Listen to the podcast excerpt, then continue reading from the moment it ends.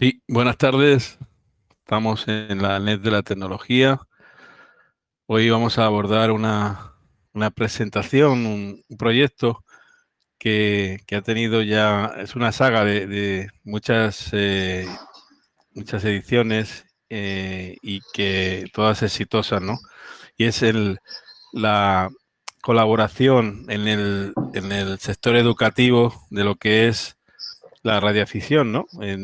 Es, una, es una muy buena colaboración, una simbiosis perfecta desde el punto de vista científico, físico, de la física, de la astronomía, y ya se ha dado en muchos casos con, con, los, eh, con la colaboración de la ISS ¿no? en, algunos colegios, pero también en, la, en el lanzamiento de globos de alta de altura, ¿no? de, globos que, tienen en su, eh, en su diseño eh, también equipamiento de radioafición, ¿no? De, tanto de seguimiento como de transmisión de, datos, etcétera, ¿no?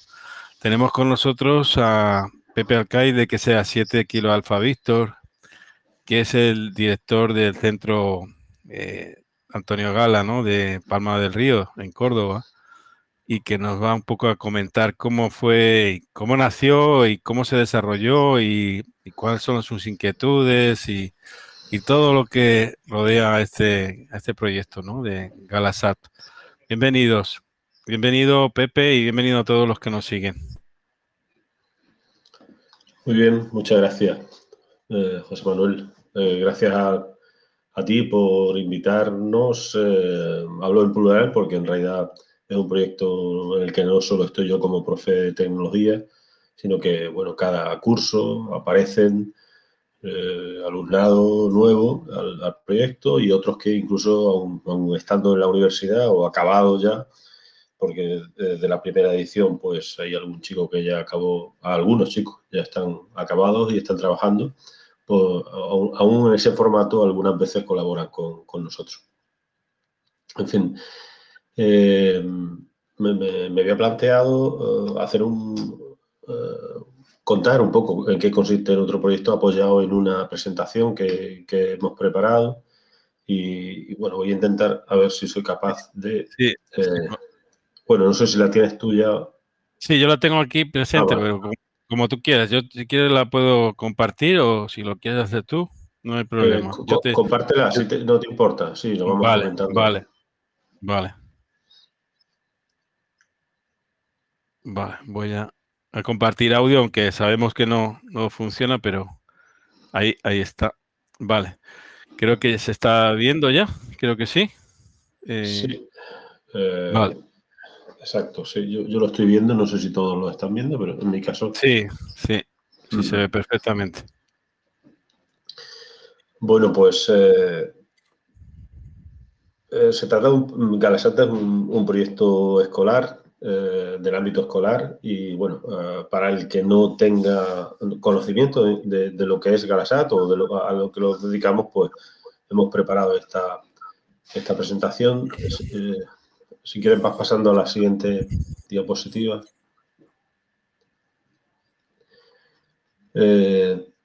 Galasat es un proyecto escolar que lo que pretende es hacer lanzamiento de globos libres no tripulados, que ahora veremos qué es eso de, globos libres no tripulados, que se mueven en torno a los entre 20 y 40 kilómetros de, altitud.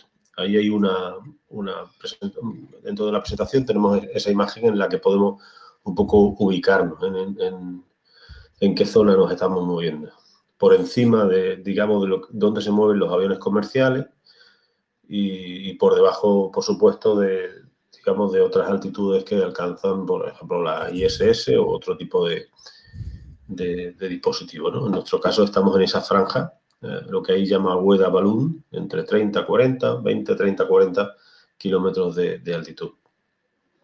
Eh, eh, Pepe, bueno, si te, no sé si te podemos interrumpir o, lo dejamos Sí, bueno. Eh, mira, eh, ¿cómo llegáis al suministro? Porque muchas veces, imagino, en muchos centros escolares tienen ciertos conocimientos, pero no saben cómo el suministro, ¿no? Digamos, la, materia prima. ¿Cómo, cómo conseguís eh, y qué tipo de globos son los más adecuados para el caso de vuestra experiencia, no? Bueno, hay varios lugares donde adquirirlo. Básicamente, los materiales más importantes en el lanzamiento son el propio globo meteorológico y el gas que hace la, nos sirve de propulsión, eh, que normalmente por aquello de, reducir riesgo utilizamos helio, aunque se podía utilizar hidrógeno, hay quien utiliza hidrógeno, pero con, la, con, un riesgo eh, evidente, digamos. ¿no? Entonces nosotros eh, evitamos esos riesgos y directamente nos vamos a, helio. helio lo podemos conseguir en cualquiera de las eh, podemos decir, supongo, marcas comerciales, pero eh, eh, Carburos Metálicos es una, empresa, una multinacional que aquí tiene mucha implantación, o Linde, que es otra que tiene implantación aquí en España, pues ellos son los que habitualmente a los que recurrimos para comprar el helio. Y el, lo que es el globo meteorológico, pues ya no, vamos a, los compramos nuevamente en el exterior hay una web eh, en el Reino Unido que, que, tienen un buen stock de, digamos, de globos y, a ellos se los compramos. Eh, se llama Random Engineering.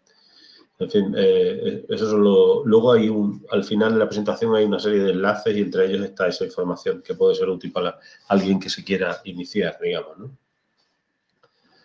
em, bueno, pues pasamos a la siguiente diapositiva. Y también aprovecho, porque no lo he dicho al comenzar, eh, nuestro proyecto a veces eh, de, los errores salen cosas positivas y, podemos decir que, nuestro proyecto, uh, su origen es un, fue un, error, digamos, o nació de un error. Porque el último fue el sexto, ¿no? El sexto lanzamiento. El, séptimo, el último que hicimos el séptimo.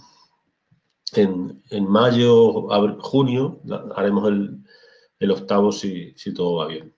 Hombre, imagino eh, que, vais puliendo un poco los defectos, los, problemas para ir mejorando, ¿no? En cada, en cada edición o en cada lanzamiento, ¿no? Es lo lógico. Sí, eh, se mejoran eh, errores del pasado, aparecen nuevos. En paralelo también avanzamos en, determinadas tecnologías que desde eh, los primeros lanzamientos no utilizábamos y, que estamos, digamos, eh, metiéndonos, que ahora veremos en la presentación, sobre todo todo lo relacionado con, la telemetría, cómo enviar los datos que se van, eh, digamos, tomando durante el vuelo a tierra, pues eso es un poco las partes que, más oportunidades de, de, desarrollo, de mejora tenemos, ¿no? Pues como os decía antes, estamos hablando de lanzamiento de globos libres no tripulado, que eh, según eh, este Real Decreto 1180 de 2018, eh, se pueden clasificar en, tres grandes grupos, son los pesados, los ligeros y los medianos. el estar dentro de, un grupo u otro, digamos, la parte más importante es cuánto de exigente sea el, el requerimiento, algo ha pasado ahí. O el vídeo se ha pausado y la presentación ha, dejado de estar. Ahora. Que eh, decía que, el hecho de estar en un grupo José Manuel, algo está pasando, se, va la presentación y se... no, no, no, es que es el, es al ponerlo en, en, segundo plano, ah, se deja de capturar. Vale, sí, ahí está. Perfecto, gracias. Em, vuelvo a, retomar la cuestión. Eh, hay tres tipos de, globos, pesados, ligeros y, medianos, dependiendo de, las características de nuestro globo, que siempre eh, tendemos a que sea ligero, porque las... Eh, eh, los requerimientos son eh, más reducidos, por ejemplo, no, requieren un NOTAM para el lanzamiento, eh, requieren de un proceso normal, o sea, de, seguir un procedimiento de en aire, pero, digamos, es menos exigente que si pasáramos a uno mediano o pesado. No, entro en el detalle de, cuál es de un tipo o de otro, pero básicamente lo puedo imaginar tienen que ver con el peso, con el tipo de cuerda que empleemos en el, eh, digamos, en el lanzamiento. Eh, si hay las cuerdas inferiores a, tiene una tensión de rotura menor de 230 newton, pues podemos estar en un, en un tipo u otro de, globo libre. Si coméntanos, coméntanos la anécdota en la primera, que fue lo que llevó al desarrollo de, las siguientes ¿no? ediciones. La mm. anécdota que en, la primera, el primer lanzamiento, ¿no?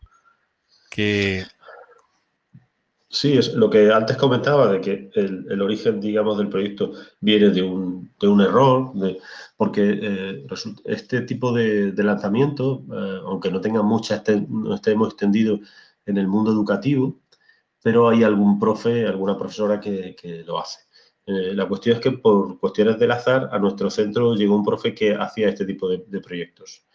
me lo, era compañero de departamento, no lo cuenta y preparamos un, eh, una serie de, dispositivos, un data logger y alguna otra cosita más eh, para llevar en su lanzamiento. ¿Qué pasó? Que, este hombre lanza su, globo y resulta que eh, el sistema de telemetría que tenía era muy débil, solo funcionaba con, un sistema de recuperación basado en, cobertura móvil y bueno, eh, seguramente el, globo cayó en una zona en la que no había cobertura móvil y por tanto mm, no pudimos recuperarlo. En aquel entonces el grupo de alumnos a los que yo impartía clase y con los que hicimos los dispositivos, pues eh, era un grupo de alumnos muy, muy entusiastas y bueno, con mucha energía y, eso nos impulsó al curso siguiente intentar hacer un lanzamiento eh, propio, digamos, ya no dependiente de este profe que ya se fue a otro centro y eh, bueno, eh, lo conseguimos con un sistema de telemetría casi de tiempo real a través de APRS y bueno, eh, eso fue un poco el, inicio, por eso decía que partía de un error y, bueno, y aquí estamos, desde, desde, el Galasat 1, que fue una experiencia brutal para todo, hasta el Galasat 7 y próximamente el 8. ¿Y qué, y qué comentarios de, eh, los, los, chicos que de aquel, de aquel entonces y de ahora y, eh, tienen de esta experiencia? ¿Cómo lo ven? Me imagino que es algo emocionante, con muchísimo aprendizaje, con una capacidad de incluso de, de aportar, ¿no? Eh, de cada uno de ellos en, distintas ramas, ¿no? De, de, la técnica de la, y de la astronomía y de, y de la comunicación también. Bueno, eh, el proyecto, eh, digamos, tiene muchas esquinas, ¿no? Tiene muchas posibilidades, muchas eh, posibilidades educativas y, bueno, desde el punto de vista de un docente, pues casi todo lo que uno avanza o va avanzando dentro del proyecto tiene ese sentido, ¿no? De, de buscarle algún sentido dentro de, del, proceso formativo de, los chicos. ¿no? Entonces, bueno, desde el punto de vista de, planificación de un, trabajo, de un proyecto, cómo organizarse, que, eh, eh, hacer el, planeamiento, el, más mínimo detalle, eh, diseñar un logo para cada misión, porque en cada misión se diseñan unos parches conmemorativos y, bueno, esa tiene una parte también, digamos, muy, no tan técnica, pero sí creativa y, lógicamente, la parte técnica es brutal, ¿no? Las posibilidades en cuanto a, crear tus propios data logger con, con cualquiera de los eh, microcontroladores que, se puedan conocer, de Arduino, de SP32, eh, avanzar con, con, LoRa, con APRS, con Whisper, que es un poco nuestro otro, otro camino a recorrer en, el futuro.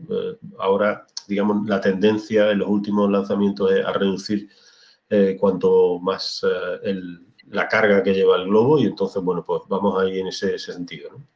lo que es cierto que la tecnología es un gran aliado porque se ha minimizado el, digamos, la expresión de la técnica está prácticamente en términos de nano, ¿no?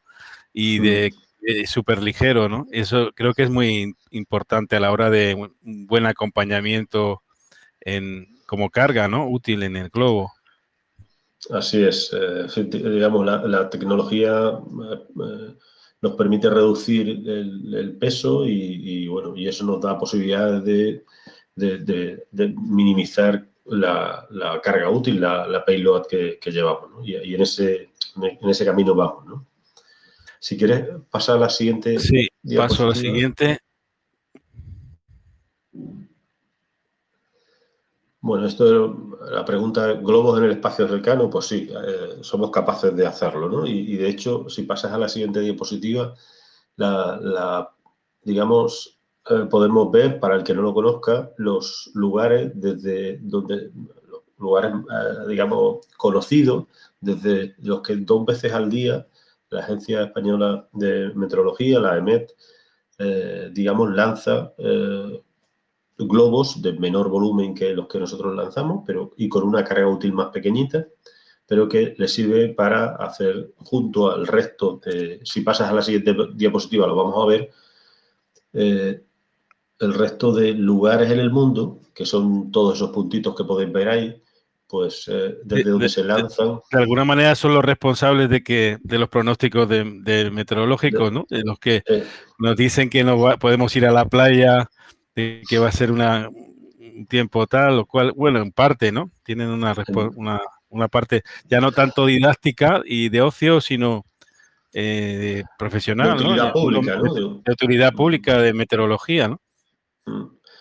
Así es, ahí, bueno, todos esos lugares, eh, dos veces al día, no, eh, a 12 de la mañana, 12 de, la noche, envían eh, sus globos sonda, que se suelen denominar, que seguramente algunos conoceréis, y bueno, nos permiten tener esa información de, y hacer esas predicciones. y todos, todos estos lugares reportan la información a un lugar común y hacen las predicciones en base a toda esa información. Y Pepe, ¿qué, requisitos? Nos has hablado un poquito de la fase previa, ¿no? Que nos has dicho, en parte, hay una parte de diseño, de, tanto gráfico como audiovisual, una parte también de diseño, imagino, en lo que es la, la, hermeticidad, ¿no? porque eso va en un compartimento muy estanco, ¿no? Para soportar temperaturas y, y, que el funcionamiento no se merme, ¿no? de, todo el aparato, de, todos los aparatos, ¿no? De, la electrónica. Pero hace falta también una, unos permisos, una notificación. ¿Cómo funciona ahora, antes y después?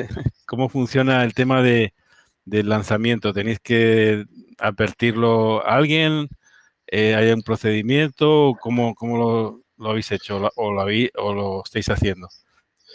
Bueno, pues básicamente dependiendo del tipo de globo libre, si estamos en, ligero, medio o pesado, eh, el procedimiento cambia. En nuestro caso, que eh, estaría dentro del globo ligero, eh, a través de Planea en Aire, que es un lugar en Internet en el que uno, previa identificación, hace la solicitud, describe cuál es su, digamos, su lanzamiento, cuáles son las condiciones de su lanzamiento y desde desde Naire pues eh, dan el ok o ponen las limitaciones oportunas al, lanzamiento, a, lo, que se va a hacer. Allí se describe qué tipo de globo, eh, cuál va a ser la carga útil, en fin, un poco para ponerles en contacto de lo que vas a hacer. Se hace, eh, esta, esta petición se hace en adelanto, con bastantes días en adelanto, y realmente predicciones de por dónde va a ir el globo eh, y el, globo libre pues, a tan largo tiempo no se pueden enviar. Entonces lo que, lo que normalmente hacen es que te demandan días previos, con, cuando hay más exactitud en las predicciones, te, demandan cuál va a ser el trazado, el track de, ese globo y entonces, bueno, en función de eso, pues te dan el ok oportuno o no, en función de, de esas características, ¿no? Normalmente en nuestro caso lo que hacemos es pedir una ventana de tiempo y en función, digamos, de, las condiciones cuando sean las más favorables, pues hacemos el lanzamiento. Favorables en cuanto al lugar de caída, que es muy importante, ya veremos un poco más adelante, que sea fácil de acceso, que no sea complicado, porque hay la zona en la que vivimos hay mucha, una zona de sierra con fincas privadas, a las que el acceso es muy complejo. Entonces intentamos que la caída o la recuperación sea en lugares donde el acceso eh, sea más eh, fácil, ¿no? lado de la línea de tiempo es, como hemos observado, por ejemplo, en lanzamientos de, cohetes, de naves espaciales, es importante un pronóstico de meteorológico, ¿no? ¿Eso también lo tenéis en cuenta vosotros a la hora del lanzamiento? ¿Habéis tenido alguna ocasión que posponer algún lanzamiento? Sí, eh, justo el curso pasado lo teníamos previsto el lanzamiento para el mes de junio y no lo pudimos hacer. Eh, nosotros también, digamos, teníamos otro condicionante, no lo podíamos hacer en, teníamos que, eh, procuramos que fuera un viernes, un, día previo a un fin de semana, por si hubiera alguna complicación, tener más tiempo en el fin de semana y no perder clase con, con los chicos y las chicas. Entonces, bueno, pues eh, ninguno de los viernes disponibles del mes de junio pudimos y nos hizo este curso al inicio, el eh, día 7 de, octubre, hicimos el lanzamiento del, del pospuesto, digamos, ¿no? A veces tienes que, manejar esas situaciones. Luego veremos un poco más adelante cómo, podemos hacer esas predicciones, ¿no? En, un sitio web. Si quieres, puedes pasar a la siguiente diapositiva, a ver. Eh, bueno, esto para el que lo conozca, bueno, será muy familiar, pero para el que no, es las radiosondas que se envían desde esos lugares que hemos visto antes en, todo el mundo. Este es un modelo de una marca finlandesa que se llama Vaisala, pero hay otros modelos eh, y bueno, pues, los que soy eh, sí, eh, son, este es el modelo así como más clásico y, y el que más extendido en España, ¿no? en la mayoría de los hay una, Recuerdo que en algún momento hablamos del rescate de los globos, de, estos que hemos hablado meteorológicos, y, había un grupo de gente, incluso con foros y, demás, que, se, seguían y, lo tomaban como un, bueno, una diversión, pero de alto contenido, digamos, eh, que les adrenalina, le, buscaban el globo, incluso llegó a haber unas fechas atrás, hace muchos años, que el rescate estaba eh, premiado, ¿no? O sea, que era económicamente, podías, eh, porque lo reutilizaban. Y había un, no, no, me imagino que no, no muy grande el rescate, pero, pero era interesante. La gente se, vamos, se, buscaba la vida donde fuera para, para encontrarlo.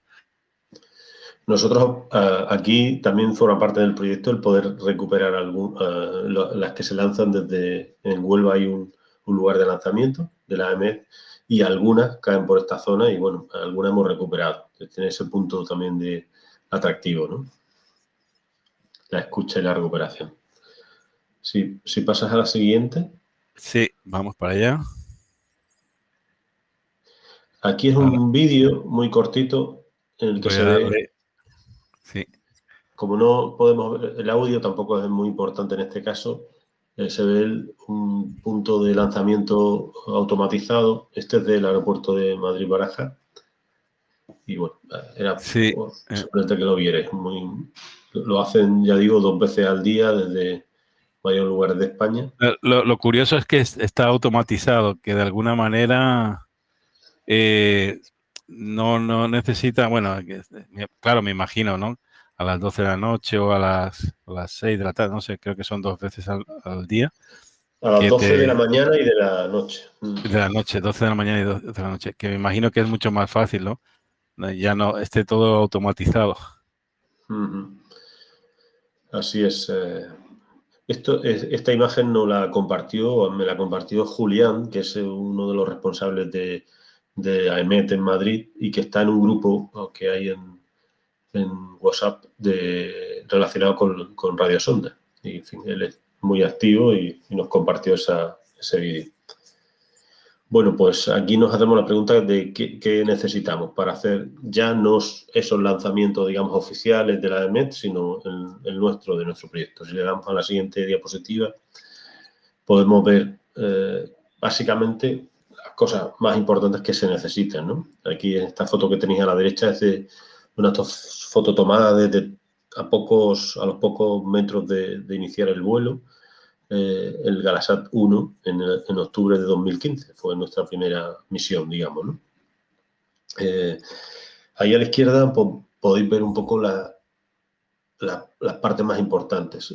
Por supuesto, tener ideas de, para, eh, sobre qué hacer, sobre qué, para qué utilizar el vuelo que no sea un vuelo solo para tomar unas imágenes o para... ¿De cuánto tiempo en, altura estamos hablando? ¿De cuánto es la, media de, pues vida, ¿no? De vida Típicamente eh, podemos estar hablando de que eh, dure el ascenso en torno a una hora y media aproximadamente.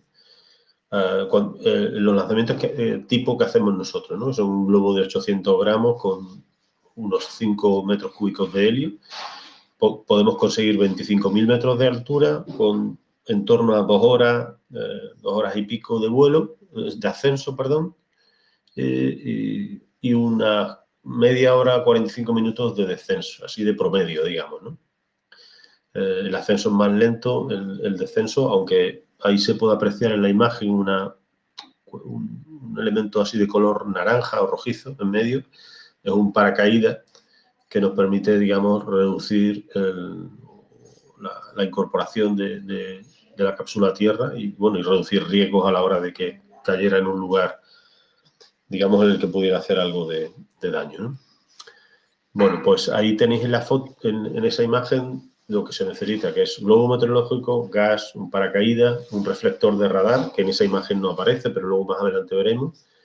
Eh, no es una, una, exigencia normativa eh, nacional o europea, pero sí que lo es en Estados Unidos y bueno, nosotros pudimos conseguir uno hace tiempo y nuestros, desde casi el segundo, segunda misión, tercera, lo llevamos. La carga útil, que es la cajita que, podéis ver ahí abajo en la foto. Y bueno, tener un buen, buen tiempo y, bueno, cabezas y manos en cuanto a que tengamos gente para poder hacer el proyecto, ¿no?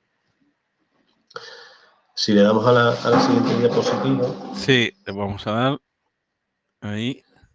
Bueno, pues eh, en cuanto a las ideas, ahí cabe de todo, todo lo que nos pueda ocurrir. ¿no? Ah, fin, eh, eh, ya decía, y luego más adelante veremos, cada misión tiene un, objetivo, a veces corregir errores del pasado, que por ejemplo en nuestra última misión pudimos corregir un, error del pasado que fue que no nos funcionó del todo bien un tracker LoRa.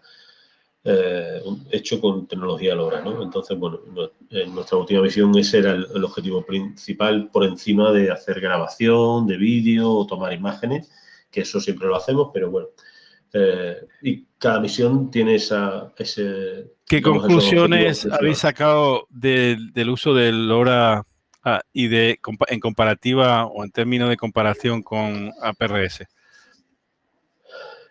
Mm, eh, Podemos, eh, en nuestro caso, mm, podemos decir que, son dos tecnologías que nos han posibilitado el seguimiento, digamos, en, igualdad de condiciones. porque la cobertura PRS en nuestra zona es, suficiente, bueno, en nuestra zona, y evidentemente mm, nosotros hemos recibido los paquetes APRS que, que, ha emitido nuestro Galasat en muchas de las ocasiones han sido recibidos en Valencia, en Madrid, en Tánger, en fin, que, ya se escapa un poco de, la cobertura más o menos local, o sea que por ahí bien. Y en el caso de Lora, pues eh, igualmente, cada vez hay más eh, eh, gateway en nuestra zona y bueno, y en este último lanzamiento escucharon nuestro tracker gateway que estaban en el norte de Portugal, cerca de Oporto, o sea que, en fin, que en ese sentido, ambas tecnologías han sido muy, muy útiles. La mayoría de las veces, yo creo que desde el principio teníais una cámara funcionando, ¿no? Pero creo que era eh, simplemente para grabar o transmitía, transmitía imagen, eh, digamos, o, os habéis planteado quizá algún día transmitir eh, imágenes en tiempo real. Sí, eso es otro de los deseos de futuro, el poder eh, hacer transmisiones de imágenes. Todo lo que hemos hecho hasta ahora, desde la primera hasta la última misión, siempre han sido grabaciones que a la, recuperación eh, hemos podido editar y obtener, ¿no? Pero nunca hemos transmitido en, tiempo, en tiempo real. Eh, ahí hemos, hicimos un intento y tenemos ahí parte del dispositivo que, que adquirimos pendientes de, relacionados con FPV, con con, eh, transmisión de las que se utilizan para... No, en, no, no ATV, sino en, en de barrido lento, que llamamos nosotros los aficionados. Sí. Pues por ahí van a ir un poco nuestros tiros a futuro, pero eh, no, retransmisión, o sea, conseguir imagen en tiempo real no, lo hemos hecho, desafortunadamente, pero bueno, en fin, todo, hay tiempo, yo creo. ¿no? Esa es una buena idea, una buena idea de asumar, asumar. Asumar, sí, a la lista de, cosas a hacer, ¿no? Eh, si le damos a la siguiente, eh, nos dará un poco la parte del globo meteorológico. Ahí hay un esquema un poco más sencillito, no es una imagen como la que hemos visto y en la que se ve el globo, paracaídas, reflector y, la payload. Eh, si le damos a, la siguiente, vamos a ver algunos detalles de los globos meteorológicos. Ahí podéis estar viendo el aspecto que tiene un globo meteorológico metido en su, en su bolsa de, digamos, estanca. Eh, este es un globo de la marca eh, China Highway, son 800 gramos y es junto con el gas lo que nos da la fuerza de accesión hacia, eh, hacia esas alturas de 20, ¿Cómo, 25 ¿Cómo se comportan estos globos chinos comparados con, los escandinavos, ¿no? que hasta ahora eran los, los que tenían, digamos, el monopolio un poquito ¿no? en el tema este de, de, globos de helio? Pues en nuestro caso excepto el primero que no fue chino, que fue Totex, eh, de la marca japonesa Totex, eh, pero el resto han sido eh, chinos de esta marca Highway y, y solo en un caso, si no recuerdo fue, en la segunda misión o en la tercera, y yo la achaco más no a un error del globo, sino a, a que estuvo mucho tiempo, porque tuvimos un problema en el lanzamiento, expuesto al sol, y el, el lobo se deformó, tuvo una pequeña deformación y, hizo, y eso hizo que, consiguiera, que la, no consiguiera la altitud prevista, que eran unos 25.000 metros, sino que se quedara en torno a los 13, 14, si no recuerdo mal. Pero el resto, eh, nunca hemos tenido problemas con ellos, incluso que pudimos comprar en un momento una remesa de 3 o 4 y, y, el, el, último eh, lo, lo, utilizamos el año pasado. O sea, eh, lo, almacenamos en un lugar seco, en fin, sin humedades y, no muy altas temperaturas y, se han mantenido bien. La verdad es que no hemos tenido problema con ello. Normalmente la carga del gas es eh, inmediatamente previa al lanzamiento, entiendo. Sí. Eh, luego más adelante se verá alguna foto de cómo se hace el proceso, pero es algo que se hace, digamos, minutos minutos, 15, 20 minutos antes de, hacer el lanzamiento. desde ese aprendizaje, digamos, del, globo que se soleó, eh, estamos hablando que era un lanzamiento que hicimos en junio, que estábamos a la sombra, pero que el sol empezó a, darnos sobre el globo, aquello se, se retrasó y, nos provocó ese, que yo lo achaco más a ese soleamiento que, a, que realmente a un defecto ah, de fábrica. Bien, pues si le damos a la siguiente, yo creo que ahí podemos ver eh, los diferentes tipos, eh, ahora, de diferentes tipos de, globo. Eh, los numeritos que ponen en, dentro del globito son 200, aluden a, los gramos, al, peso de, cada uno de los globos, Nosotros utilizamos el de 800, que está marcado en, naranja, y luego puede estar en el mercado en torno a unos 50-60 euros aproximadamente. A medida que es más grande, pues el precio sube. Los de 3.000 gramos, eh, yo no sé si andan por los 200 o 300 euros. En fin, es un, buen dinero. Y bueno, en función de el tamaño, o sea, del peso del globo eh, y del helio que uno introduzca, pues podremos conseguir diferentes rangos de altura, ¿no? Ahí, digamos, el, van desde los 23 hasta los 40 metros de, sobre el nivel del mar, ¿no? El, punto de explosión. Si le damos a la siguiente, eh, bueno, ahí simplemente por mencionar algunas de las expresiones matemáticas que nos permiten calcular, que también es una parte del punto de vista didáctico, pues eh, muy interesante para, nosotros, cómo se determina la altitud a la que el globo explota en función de una serie de parámetros que podemos ver ahí, sin entrar mucho en detalle, y cuál es la velocidad de ascenso. Son las expresiones matemáticas que nos permiten determinar eso eh, en función de, los datos de nuestro vuelo. ¿no? Pero bueno, no nos vamos a parar ahí demasiado. Eh, esto sí que es importante. Este es el lugar en Internet que nos permite, que nos permite eh, hacer predicciones del lanzamiento. O sea, nosotros podemos, ah, en este cuadro de texto que aparece aquí a la derecha, podemos meter los datos de nuestro lanzamiento, qué tipo de globo utilizamos, cuál es nuestra carga útil, qué día lo vamos a hacer, a qué hora, en fin, velocidad de ascenso, velocidad de descenso, y con todo eso y utilizando todo el arsenal de, las, eh, de la base de datos de, predicciones meteorológicas, se nos hace una, una predicción. Si le das a la siguiente, yo creo que había colocado una predicción para, creo que para el día de hoy, sí, para el día de hoy a las 9 UTC, si lanzáramos desde nuestro pueblo, pues eh, que está aquí a la izquierda en Palma del Río, eh, sería el típico recorrido que nosotros deseamos siempre, y es que se vaya por, aquí eh, si veis desde Palma del Río a Córdoba, hay el río Guadalquivir, que es esa línea que se puede ver ahí, junto con una de, se confunde en, algún momento con, la línea de, tren, ¿no?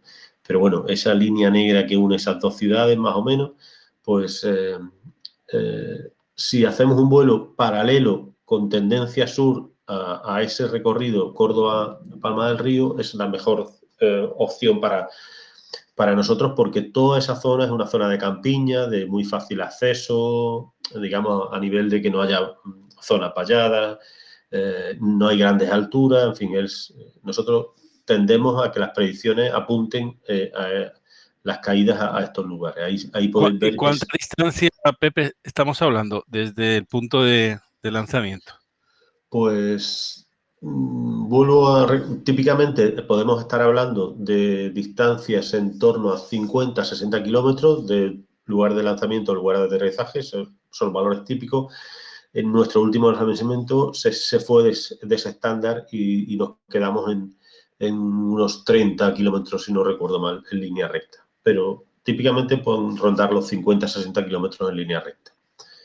Hemos alcanzado alguno más, en uno que hicimos para una cuestión promocional, que se nos fue a más de 100 kilómetros, pero no es, eh, digamos, eh, lo evitamos, lo evitamos porque 100 kilómetros para nosotros normalmente va a acabar en lugares de, más difícil acceso. Entonces, un poco hacemos ya me imagino, es una, cirugía. distancia considerable.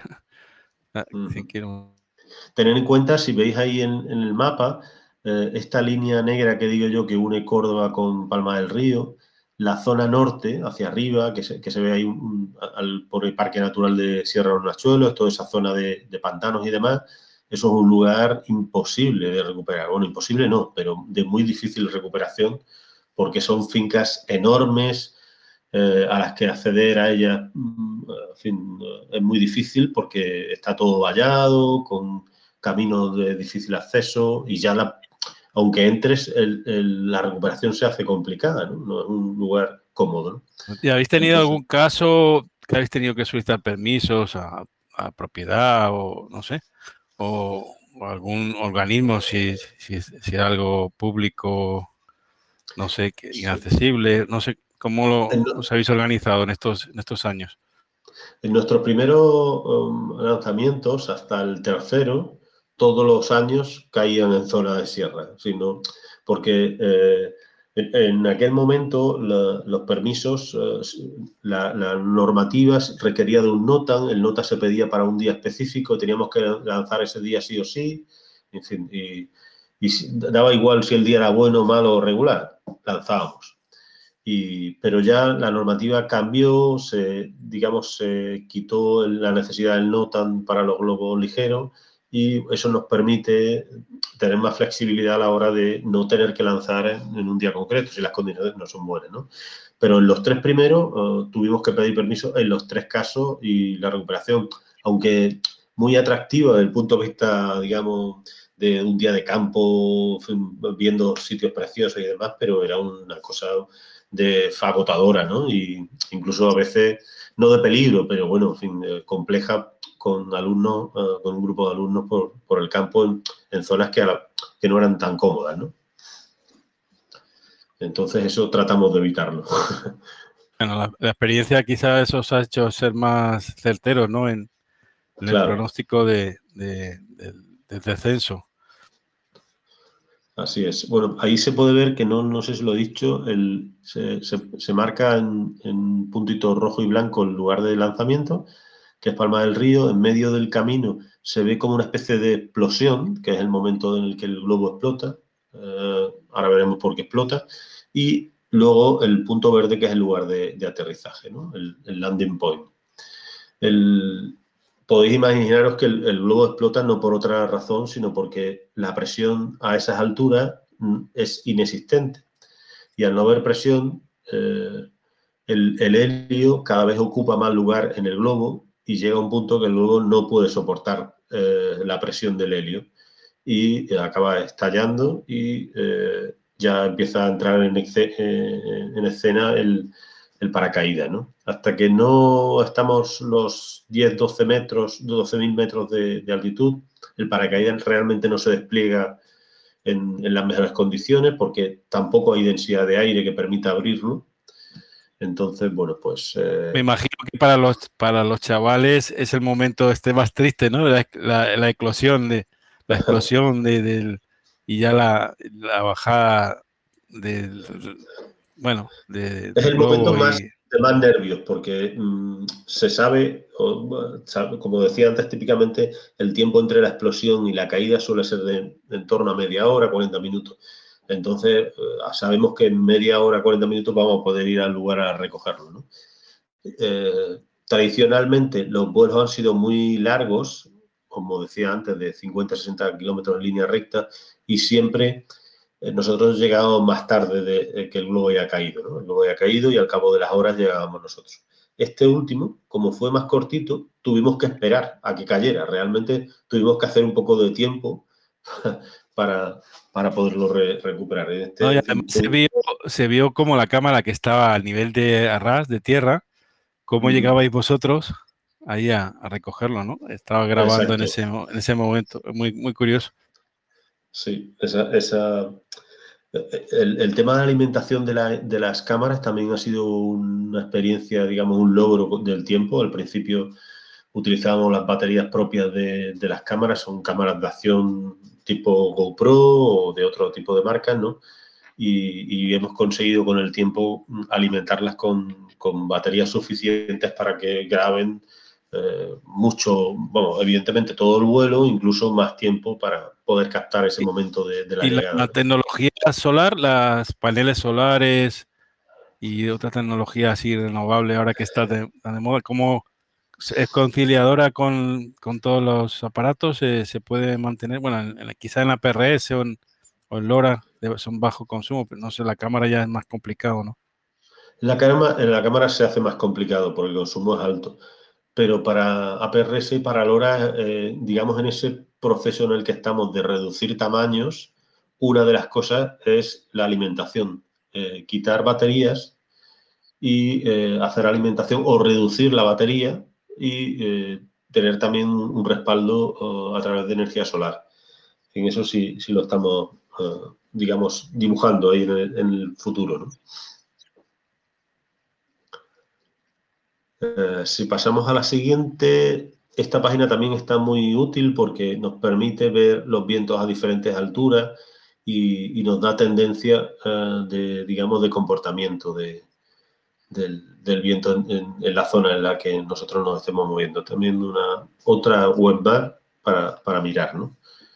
Si seguimos, eh, en cuanto al gas, que es el otro elemento que son vitales para la ascensión, si le pasas a la siguiente imagen, eh, José Manuel, ahí tenemos la densidad de, del aire que nos circunda, del helio y del hidrógeno. El hidrógeno sería el, más adecuado porque nos daría más fuerza de ascensión, pero eh, ya os decía antes que, lo evitamos por una cuestión de, que es un gas que el manejo conlleva mucho riesgo. Entonces nos pasamos al helio y eh, estamos hablando así para hacer números un poco groseros, pero que nos valen, que en torno a un metro cúbico de helio eh, nos aporta un kilo de, fuerza de ascensión. Esa aproximadamente no, es difícil hacer esas cuentas con, la, densidad que hay ahí. Los precios, porque me, comentó un amigo que, que también estaba en el tema, dice que han subido mucho los precios últimamente, bueno, ya sabemos que casi de todo, pero que sobre todo en el tema de helio hidrógeno, bueno, aunque vosotros no lo, no lo utilizáis, pero ha habido un incremento más que considerable, ¿no? En, ese elemento que es vital para, para el globo. Sí, eh, el, helio siempre está en ascenso, nunca, nunca se mantiene, ni siempre ha estado en ascenso desde que nosotros empezamos y bueno, por lo que comentan las empresas con las que contactamos. Eh, pero especialmente ha subido los 5,21 metros cúbicos que nosotros, la botella de, ese tamaño que, nosotros utilizamos está rondando los 250 euros. Eh, con, con, precio con IVA y con todo lo, digamos, con el transporte incluido. Eh, desde ya tenemos la, ya tenemos adquirida la, de este año, que la tenemos en, el centro y nos ha costado eso, en torno a 250 euros, 5 con, con, 20, con 21 metros cúbicos. ¿El hidrógeno es, es más económico o más o se encarece más? Eh, el hidrógeno es más económico, pero el, problema del hidrógeno es el, digamos el, riesgo de explosión que tiene. el, manejo, ¿no? Las precauciones que hay que tomar, que son y, dado que son, estamos hablando de, chavales y, de un centro. Uno Eso lo descartamos. Que, tiene que velar por la seguridad, que ese es el número uno, ¿no? Total, total. Son, eh, hay que tener más cuidado que con tus propios hijos, porque los padres te lo dejan eh, durante un tiempo y, tienes que velar por ello mejor incluso que sus padres. Entonces, en fin, eh, evitamos cualquier riesgo. Y, hubo, hubo hace poco también, no, sé si recuerdas también un, caso, ¿no? De, una, creo que fue en Cataluña también, que, que, pero a veces también está, está dentro de, lo posible que, que, que, suceda cualquier inconveniente, pero bueno, que con el helio está claro que es más, entra dentro de lo, de lo más eh, seguro, ¿no? Sí. Además ellos siempre hacen la típica bromita de tomar un poco de helio para cambiarle la voz y eso, en fin, siempre hay algún momento con, sí, sí, sí. con eso. Bueno, pues si le das a la siguiente, yo creo que podremos ver exacto las imágenes del, en este caso de carburos metálicos, que es el suministrador que nosotros habitualmente eh, adquirimos, y la botella que adquirimos es la que ellos llaman eh, MIDI, que son 5,21, las pequeñas son 3 y pico metros cúbicos y la más grande no me acuerdo, porque nunca la hemos utilizado. Pero, en fin, ahí esos, son los tres formatos que ellos tienen. Si le damos a, la siguiente imagen, ahí podemos ver, no se ve del todo, pero podemos ver el dispositivo que creamos para hacer el llenado del, globo. Eh, cogimos una tubería de PVC, le pusimos un tapón, le pusimos una, boquilla, ese tubo que veis ahí, y esto nos permite eh, hacer eh, el llenado de manera más cómoda y a la par eh, este mosquetón y esta cuerda nos permiten, como veis ahí, medir la fuerza de ascensión eh, del, globo justo antes de, lanzarlo, por chequear que todo ha ido bien. En este caso, como veis ahí, eh, las fuerzas eran en torno a 4 kilos y medio en la fuerza de ascensión. Si nosotros normalmente tenemos una, una caja en torno a 2 kilos, pues eh, estamos por encima en dos kilos y medio de fuerza ah, de ascensión para... ¿Cuál es el, peso habitual de los lanzamientos? El que habéis... Eh, ¿Estáis hablando de dos kilos? Eh, cada vez tenemos menos peso. Empezamos con dos kilos y medio, mm, ya hemos bajado de los dos kilos, en fin. y nuestra idea es no pasarnos del kilo en cuanto a, la payload, ¿no? esa es la idea. Eh, eso, tiene mucha trascendencia eh, a, la, hora de, tener éxito en el lanzamiento o, tener más altura o de alcanzar o, menos, menos, o sea, o una bajada más, más paulatina. Bueno, eh, todo eso que dice es cierto, o sea, tiene relación con que va, va, va a haber un descenso más lento, si le quitas peso, va a llegar más alto, para la misma fuerza de ascensión puede llegar más alto porque tiene menos peso y, puede ascender más, más rápido. Eh, y eh, bueno, mm, lo que sí tiene trascendencia claramente, que lo decía al principio, es la masa y el tipo de cuerda son determinantes a la hora de que estemos en un globo ligero, medio o pesado. En nuestro caso siempre eh, nos bajamos de los 4 kilos, nunca hemos llegado a 4 kilos, pero como eh, hay otros parámetros, pero 4 kilos es uno que te puede determinar el límite entre ser un globo ligero o medio. ¿Vale? Pero que 4 kilos es demasiado peso para la, digamos, la tecnología, eh, como tú decías antes, ha reducido pesos y incluso llevando muchas cámaras. Nosotros hemos llevado, hemos, en alguna ocasión hemos llevado tres cámaras alimentadas cada una de ellas individualmente. En fin, ni en esos casos hemos llegado a esa cantidad de peso. Si le das a la siguiente diapositiva, bueno, el paracaídas, que es la otra parte que vamos a ver. Si la pasas, el paracaídas, aquí hay posibilidad y nosotros lo hemos... Este es un paracaídas comprado en una, eh, a una empresa americana que lo, utiliza para, para los, eh, lo diré, para los rockets, para los, los eh, cohetes, ¿vale? Y nosotros lo adquirimos a, ellos ya hace tiempo, bueno, hace tiempo, en nuestro primer lanzamiento, este es el paracaídas. Y, digamos, el, paracaídas es un elemento que es muy útil desde el punto de vista didáctico a la hora del diseño. Tú puedes diseñar y, construir tu propio paracaídas. Eh, si le das a las siguientes eh, imágenes, podemos ver un poco la, física que hay detrás de, todo el proceso, cómo podemos determinar en función de la, fuerza, digamos, de, arrastre y la fuerza eh, del, peso que está cayendo, de la payload, la velocidad a la que queremos que baje y una serie de otros parámetros, podemos determinar el área de paracaídas que necesitamos.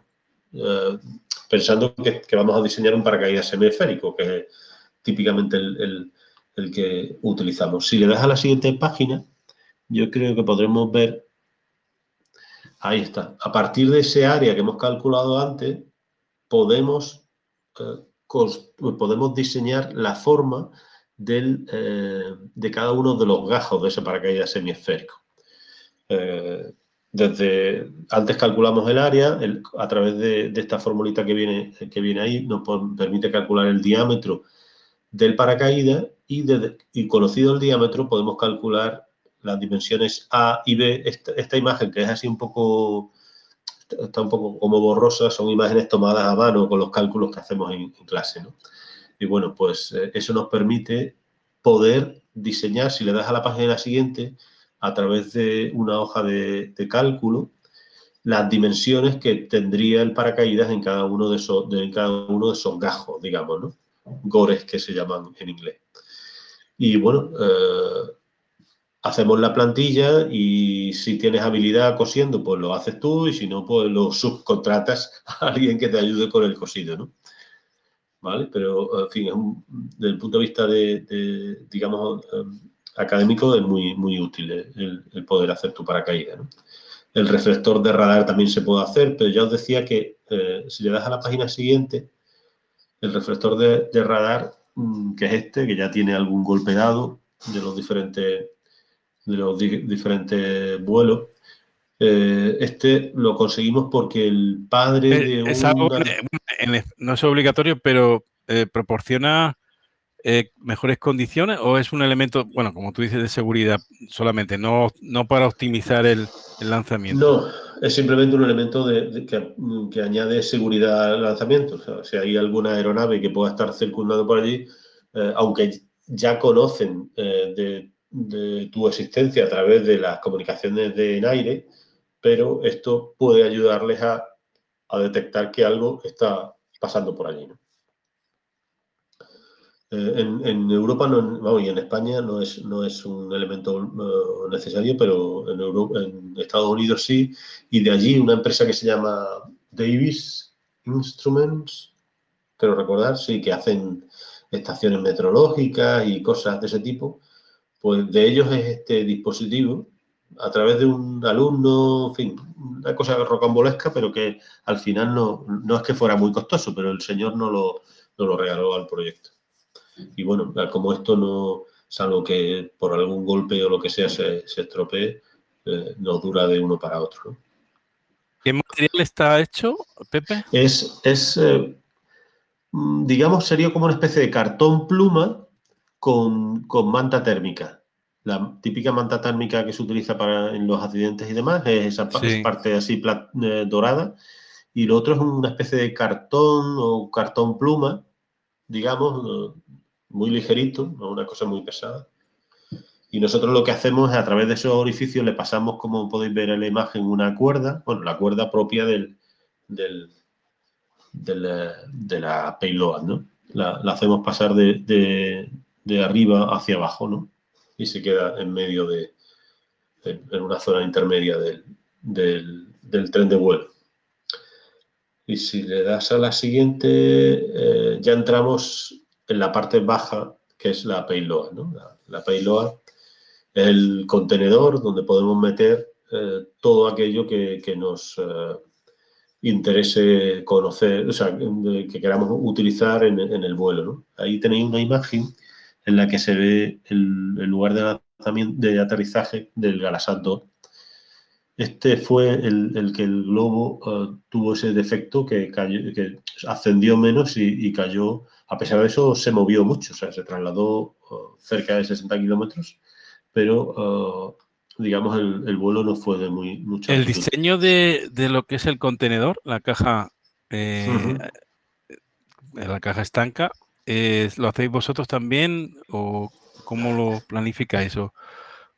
Lo hacemos nosotros un poco en función de, los, objetivos de la misión y, y, cada año hemos hecho una caja distinta porque los objetivos eran distintos. Ahí en esa imagen se puede ver en la parte, en, la base de, la payload, veis un orificio circular. Ese orificio eh, detrás tiene una, cámara apuntando uh, hacia abajo, ¿no? Esa, cámara está apuntando hacia el, hacia el suelo.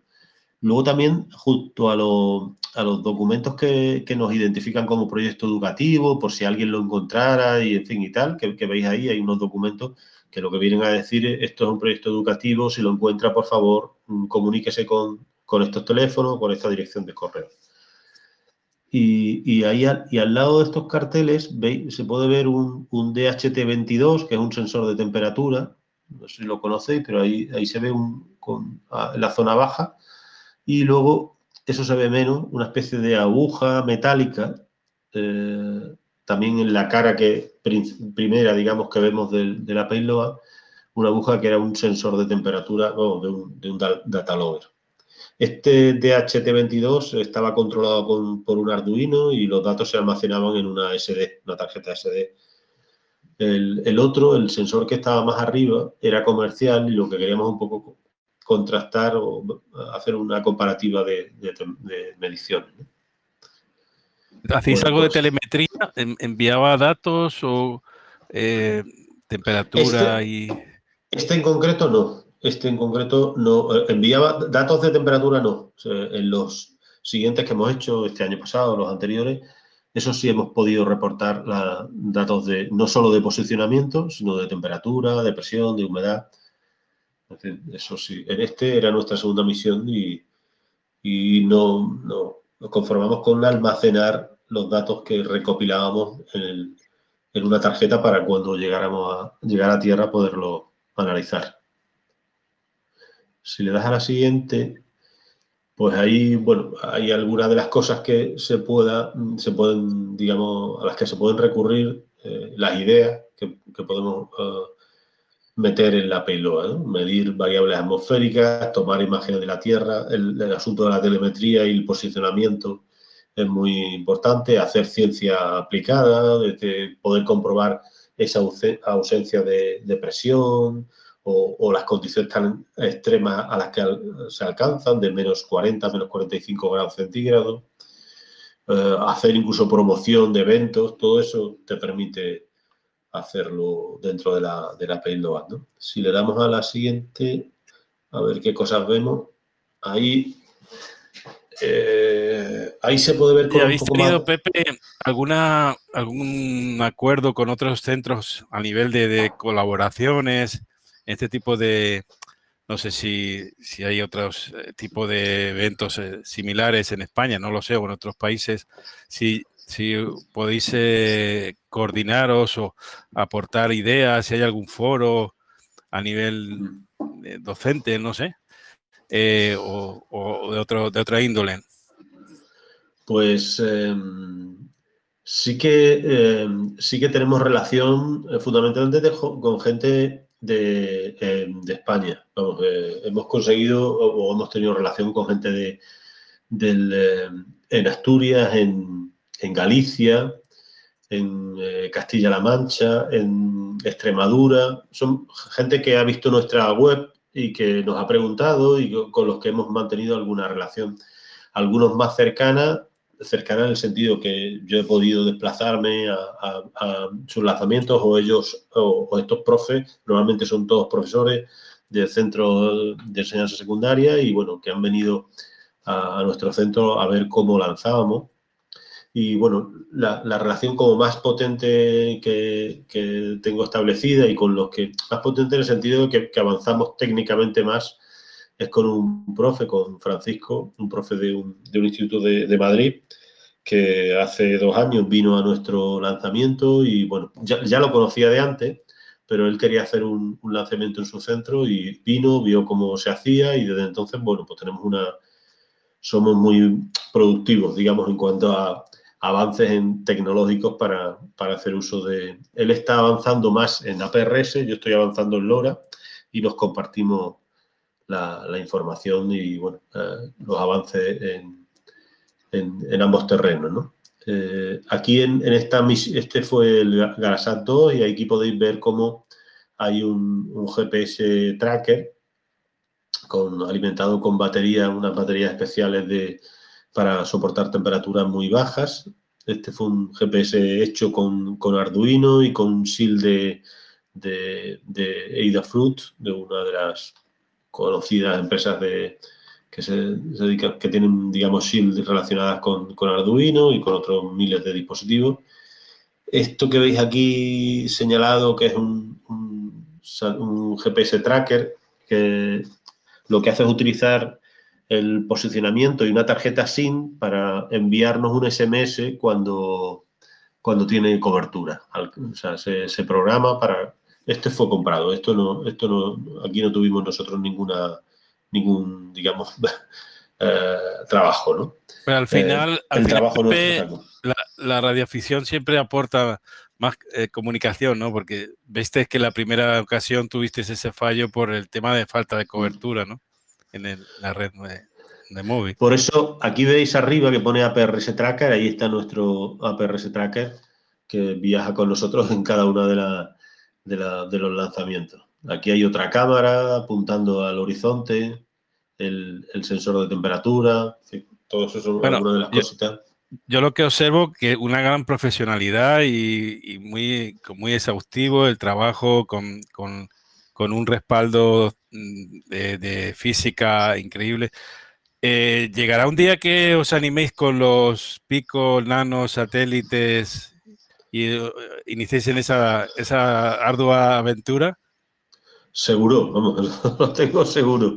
Sí, sí, yo creo que sí. Vamos, a, eh, están todavía en, un horizonte, pero cada vez más cercano. Hoy en día ya se, son bastante, bueno, siguen siendo costosos, pero muy económicos, con, hay cada vez muy, accesibles a comunidades y, a, centros educativos, por supuesto. En fin, eh, algún día lo conseguiremos, o eso espero. Eh, no sé si le puedes dar a, las siguientes porque no recuerdo. Aquí, bueno, aquí puede, el, cartel, digamos, que, os decía antes, con, los datos de, de, contacto en caso de que se encuentre, eh, le añadimos una serie de, logos institucionales un poco por, aquello de que, digamos, eh, encuentre la persona que, encuentre el dispositivo, pues, digamos, se encuentre tranquilo de que no hay nada peligroso y, que, y que no hay ningún problema. Aquí, eh, un grupo de mis alumnos del curso pasado haciendo la, la payload con una cortadora de, de poliestireno, en fin, algún pequeña foto del proceso. Eh, si le damos a la siguiente página, yo creo que ahí podremos ver, bueno, allí este es uno de los uh, trackers APRS eh, que utiliza Arduino 1. Uh, esta es una de las empresas con las que ya, eh, hemos tenido mucha relación, eh, que se llama Uputronics. Eh, es una SIL, aunque ahí no se ve, pero debajo está el Arduino 1. Eh, por un lado tenemos una conexión SMA para el GPS a la derecha y, para, y a la izquierda para la antena de, de radiofrecuencia, ¿no? Si le damos ¿Qué, tipo, siguiente, ¿Qué tipo de antena sí, estés utilizando? Eh, para, bueno, estamos hablando de VHF, ¿no? En este caso. Sí, eh, en, en, este caso uh, nosotros utilizamos porque nos resulta más, más ligera y con menos problemas, es un dipolo con, hecho con hilo de, con cuerda de piano, creo que yo le llamo así, no sé si todo el mundo lo reconoce con ese nombre, pero es un hilo de acero que se mantiene, digamos, mantiene su flexibilidad a pesar de que, lo, que se deforme eh, en algún momento, que recupera su, su estado original y, y, es un dipolito con, hecho con, con eso. Vamos, una pequeña plaquita PCB con, con los eh, hilos de, de, esta cuerda de piano hacia a, izquierda y derecha y un conector SMA. Eh, es así de sencillo porque hay, hay posibilidad de ponerle otro tipo de antena, pero esta nos permite colocarla fuera de la payload, en una de las esquinas de, de la payload van eh, las imágenes de antes no hemos podido verlo, porque no sé, no, no sé si en las siguientes que aparezcan ahora podremos ver esa ese detalle. Bueno, esta es la el otro, otro tracker APRS. El de antes tiene, creo que no llegaba a 300 milivatios. No, no, la potencia no llega. Este es una brutalidad. Este era de 10 vatios en fin, es demasiado. Uh, tiene. Sí. Uh, bueno, me imagino que 10 vatios multiplicado por la altura, 25. Bueno, ese sería un, un repetidor Peter, bueno, de, eh, con unas condiciones eh, idílicas para cualquier radioaficionado. Son, este es un, una brutalidad. Pesa en exceso y bueno, ya uh, digamos estamos tendiendo a utilizar el, el pequeño. Normalmente llevamos sistemas redundantes, o sea, no solo llevamos un sistema de telemetría, llevamos más de uno. ¿no? Ahora quizás en la siguiente imagen podamos ver, creo yo, bueno, esto yo creo que de todos conocido un poco el, toda la estructura de, de, APRS. Aquí, en fin, no. Pero bueno, ahí podéis ver cómo eh, nuestro globo está emitiendo los Digipiter o eGate y luego las diferentes formas de recibir esa información, ya sea a través de de, directamente en APRS. Bueno, decir, decir, Pepe, que eh, parte de que, que, te, que, tengamos como colega, como radioaficionado, eh, fue por este tema, ¿no? Un poquito. Sí, claro. eh, justo cuando aquel error que nos provocó, digamos, querer hacer un, lanzamiento con seguimiento, digamos, uh, pleno durante todo el vuelo y no dependiente solo de, de, del, sistema de telefonía, de GSM, fue que utilizáramos algún sistema alternativo y el primero que encontramos en aquel momento era PRS. Y contacté con, con los radioaficionados de la Unión de Radioaficionados de, de aquí de Córdoba y siempre han sido muy amables, de manera especial eh, Pedro, que es el presidente, pero de manera muy, muy especial Luis de Gabriel es un tipo técnicamente un fin, portento y, y, y, y, nos ha ayudado muchísimo siempre. Entonces, en fin, siempre estamos muy agradecidos y seguimos en contacto con ellos y nos han acompañado a los lanzamientos en algunos de los casos. En fin, siempre han sido muy, muy colaborativos con, con, con, el proyecto desde el principio. Ellos nos cedieron para el primer lanzamiento un, un, un identificativo propio, el, pero luego uh, ya me dice Luis, oye, eh, preséntate al examen, no, no es tan difícil, lo poder superar, en fin, estudié y lo superé y ya tengo mi, mi identificación propia. Yo creo que la siguiente imagen, bueno, ahí tenéis una recreación, bueno, que la recreación no, eh, literalmente el, el track de, del Galasat 2, el que veíamos antes, que cayó cerca de un pueblo que se llama Castro del Río, entre Castro del Río y Baena. Y, ahí tenéis un poco todo el recorrido eh, en, en aprs.fi. Eh, como os decía, es un vuelo casi horizontal. Si uno ve el mapa de Andalucía, en horizontal de, oeste a, este, que esos son los que nos interesan, porque caen, digamos, todo esto, todo, todo lo que sobrevuela es una zona de campiña, de fácil acceso, sin problemas para, la recuperación. Si nos vamos un poquito más a la derecha, ya empieza a complicarse otra vez la, la, recuperación. Este rango es el, perfecto para nosotros.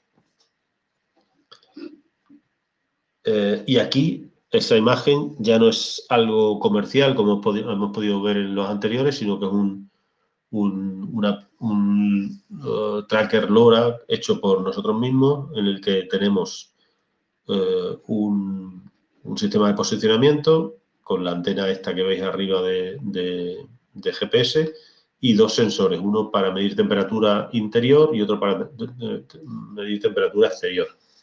Y tanto todos los datos relacionados con, con el posicionamiento, latitud, longitud, altitud, rumbo, tal Toda esa información junto con esos datos de temperatura iban siendo enviados cada 15 segundos en este último lanzamiento a tierra. ¿no? Si le damos a la siguiente imagen, no sé si podrá ver, ahí vemos el interior, aunque se ve así como muy profesional, pero es porque la, PCB sobre la que está construida lo, eh, la hemos diseñado en el centro, se, la hemos mandado a empresas que, que hay en, China, que te las eh, ah, pues, envían. es genial, ¿eh? Os felicito, muy, muy, muy bien hecho.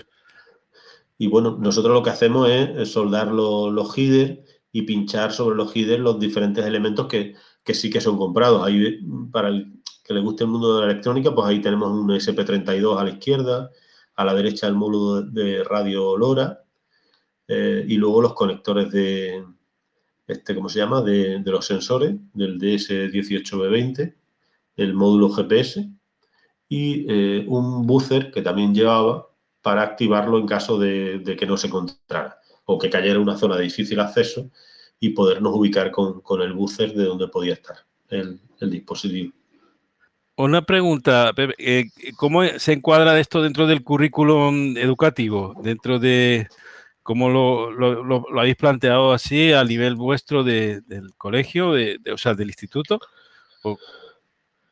Tiene, eh, mm, eh, a ver, el, encaje fundamental que tiene este proyecto, el, fundamental no, el, completo, digamos, el que permite todo el recorrido, o, que el alumno pueda pasar por todo el recorrido desde el inicio hasta el final, está dentro de un, programa que se llama Andalucía Profundiza, que la Consejería de Educación de aquí de, Andalucía pues, lleva a cabo todos los años y que permite a los centros poder crear un grupo de alumnos interesados específicamente en una materia, en, este caso, eh, digamos, del ámbito STEM, del ámbito científico-tecnológico, y eh, en torno a un grupo de entre 15 y 20 alumnos poder hacer este proyecto. Este es el enfoque que permite eh, digamos, hacer un uso, aprovecharlo para eh, educativamente desde el inicio hasta el fin.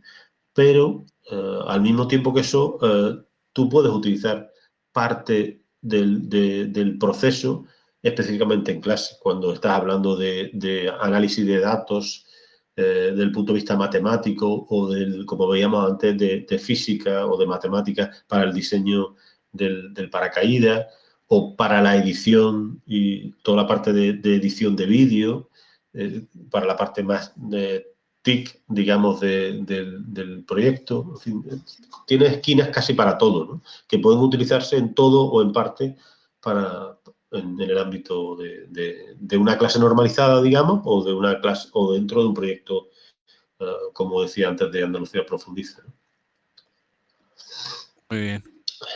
Y no sé, eh, aquí está la, PCB para que la vierais un poco, con, digamos, la pudimos personalizar un poco con la dirección web de nuestra página, de, digamos, de nuestro sitio. Y bueno, eh, ahí están, si alguien está interesado, tenemos ahí alguna placa, se la podemos enviar si alguien le interesa y, quiere aventurarse. a fabricarse uno. Este es una web que, digamos, nos permite, igual que aprs.fi, nos permite visualizar eh, nuestros trackers eh, APRS. Este lugar es una de las opciones para visualizar nuestro eh, tracker LoRa. Se llama TTN Mapper.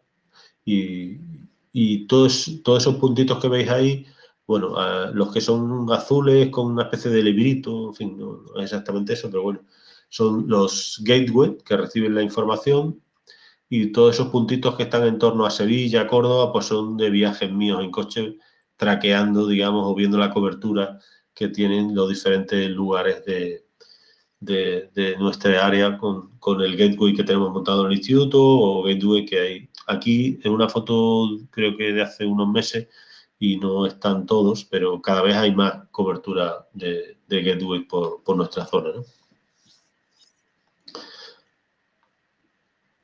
hay, bueno, en fin, una de las posibilidades, digamos, de, desarrollo del, de, estos módulos, o sea, de estos trackers LoRa, con, ya no, el, de antes tenía solo dos sensores de, temperatura, este es uno que estamos en, proceso de, probar este año, en el que no solo tenemos ah, un sensor de temperatura que está aquí abajo, sino que también tenemos para que mida eh, el nivel de, infrarrojo, de, perdón, de luz ultravioleta. Eh, los datos se van a almacenar en una SD, tenemos el modo de GPS y también un acelerómetro. Todo eso, eh, digamos, va siendo enviado con una frecuencia determinada, pero además está siendo grabado en una tarjeta SD en el propio equipo.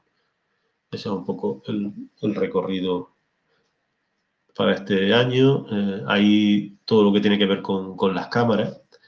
Eh, nosotros, así podéis ver ahí la, la 2, hay cámaras empujando, eh, digamos, enfocando hacia el globo, hacia la tierra, en horizonte, a izquierda, a derecha. Todas esas posibilidades las hemos en los diferentes vuelos las hemos Me, eh, me pregunto aquí cómo nació la idea de, del astronauta, ese, ese muñequito que habéis puesto ahí en el último lanzamiento, que es muy gracioso, ¿no? Pero le da una sensación así como más de, como de, proyecto espacial, ¿no? Sí. Bueno, pues surgió porque el, en el anterior colocamos, en, el Garasat 6, eh, colocamos unos eh, astronautas, pero eran más pequeñitos, eran eh, de alguna de estas marcas, si me va el nombre, de, de, juegos de, para niños, no me acuerdo ahora mismo el nombre, cómo se llaman, y porque uno de los chicos, oye, ¿por qué no compramos y lo colocamos? Lo, colocamos allí de estos de muñequitos de Lego, ¿no? Y, en el, y, fue muy gracioso y, y nos planteamos a hacer una versión, digamos, un poco más adulta con el, con astronauta un poco más real de, este último lanzamiento. Eh, aquí una cosa que, he señalado que es muy importante para las cámaras es el tema de baterías, que yo lo, había dicho antes. Una batería suficiente para poder grabar todo el, todo el vuelo.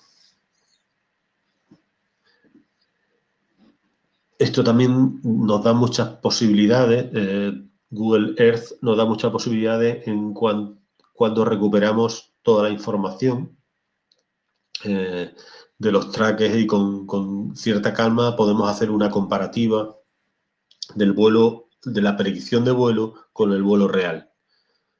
¿Vale? Aquí se puede ver en caso concreto del Galasat 2 eh, cómo la predicción de vuelo iba a más altura que la, real. Este es el que tuvo el defecto eh, en la, digamos, por el soleamiento que decía, y entonces se puede ver cómo claramente la altura máxima del vuelo real, que está en verde, es un poquito más pequeña que el, vuelo, la predicción. Pero si os fijáis, el, digamos, la dirección y el sentido son eh, muy, muy eh, similares, con la diferencia que se ha quedado un poco como más corto en, en cuanto a la altura alcanzada pero esa página web que antes hemos visto nos da una información muy, muy cercana, siempre y cuando hacemos predicciones en, el corto plazo. Estamos hablando de un par de días, horas antes, 24, 48 horas antes, nos da unas predicciones muy, muy, muy fiables. Esto, como decíamos antes, eh, todo el manejo de datos es eh, una herramienta, digamos, desde el punto de vista docente muy potente. El, manejo de los datos y el, graficarlo. esa es una comparativa entre temperatura versus altitud, entre el lugar de, explosión y el lugar de, del lanzamiento. Si le damos a la siguiente, yo creo que había otra gráfica de, ahí está, aquí, como el vuelo fue más cortito, pues podemos ver ahí que en 45 minutos alcanzó su altitud máxima, más o menos 44 y algo, y en una hora 10 estaba en el suelo. Podemos ver un poco el, recorrido. Y eh, qué más cosas tenía, creo que tenía alguna imagen más, ¿no? Ah, bueno, eh, un poco la referencia de qué es eh, la información de nuestra página web, que la mantenemos, eh, quien realmente la, mantiene es un, chico de la primera misión de Galasat 1, se llama Paco, que es informático, estudió ingeniería informática y bueno, él está ya trabajando en una empresa, pero desde entonces, digamos, nos ayuda toda la parte técnica del mantenimiento y de digamos, las cuestiones más específicas de la, no es que sea una gran página web, pero es el que nos ayuda con los detalles más técnicos de... Pero bueno, ¿Y siempre eh, hemos hablado de ideas, de ideas, qué proyectos o, o, lista de deseos tenéis para, para el futuro? ¿Y para cuándo, para cuándo esa Galasat 8? Eh, pues tenemos pedido eh, permiso para eh, una horquilla que va desde mediados de mayo hasta finales de junio. Esa, hemos pedido la posibilidad de hacerlo en los viernes que van desde mitad de mayo hasta final de junio. Entonces, cualquier, cualquiera de esos viernes que tengamos una buena condición, lo haremos. Eh, solemos, digamos, hacer un aviso a través de, sobre todo de Instagram o de la propia página web de, de cuándo lo vamos a hacer. Eh, pero como dependemos de la meteorología, pues no, en fin, con, a lo mejor con una semana de antelación, si el tiempo es más o menos estable, podemos aventurarnos a decir, oye, que este viernes lanzamos, pero no, en fin, si el, vierno, el viento o, el clima no es el estable, posiblemente no lo digamos hasta uno o dos días antes del lanzamiento. Muy bien, estaremos eh, o, en fin, os iré comentando uh, para los que estéis interesados, normalmente eh, algunos de los chicos o chicas se encargan de, hacer un vídeo en directo, sobre todo de la parte de, preparación y previa y, post lanzamiento. Siempre hay alguien que, graba ese, tiempo para que para poderlo compartir y, y, que sirva a otros centros.